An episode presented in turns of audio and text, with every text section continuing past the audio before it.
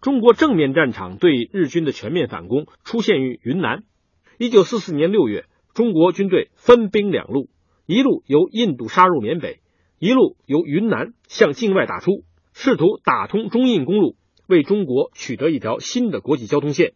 松山之战就是这场战役在中国境内最重要、最惨烈的一战。松山位于云南西部鄂怒江江畔。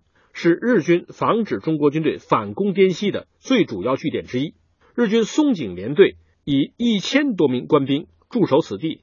中国军队对松山发起进攻的时候，最初准备不足，以至于新二十八师等部先后失利。但如果不能攻克松山，也就意味着中国无法打通怒江两岸的交通。只有拿下松山，才能够打通对远征军主力的陆路支援后勤补给线。所以。松山战役决定着远征军出击的胜负。在这种情况下，中国军队第十一集团军对松山连续发起了长达两个月的漫长攻势，而日军也据险死守。他们甚至把坦克埋在阵地上，充当固定火力点。日军尽管放弃了一些外围阵地，但是其核心阵地子高地，中国军队始终无法染指。这个阵地孤悬于松山阵地之上，坡度达到七十度。为了能够攻占子高地，中国军队出动了自己的王牌部队——荣誉第三团，攀越悬崖对子高地进行偷袭。日军对于偷袭早有预防，子高地阵地内部也是一个环形攻势。当中国军队钻进子高地阵地时，日军即从四面八方向中间的中国军队开火，而中国军队因为不熟地形，被动挨打。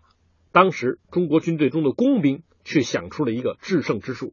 就在这些中国军队发动掩护性攻击的时候，实际上一条隧道正在山下悄悄地向子高地的地下延伸。中国第十一集团军的工兵部队，他们从怒江江岸开始，向子高地的下方挖掘了一条宽阔的隧道，并在里面存放了三千公斤黄色炸药。在兄弟部队佯攻的掩护之下，日军一直没有觉察中国工兵的这个绝招。当工兵准备就绪之后，中国军队再次发起佯攻。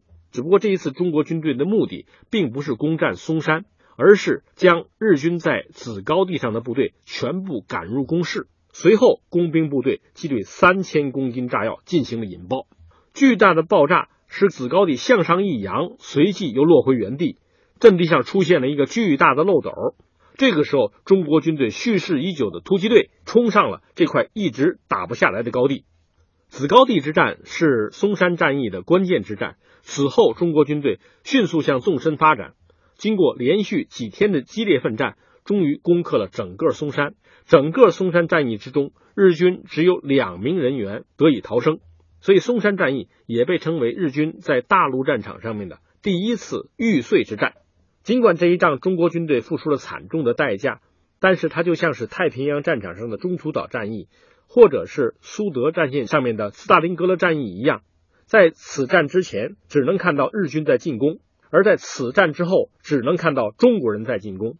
反法西斯战争的胜利已经在向我们招手了。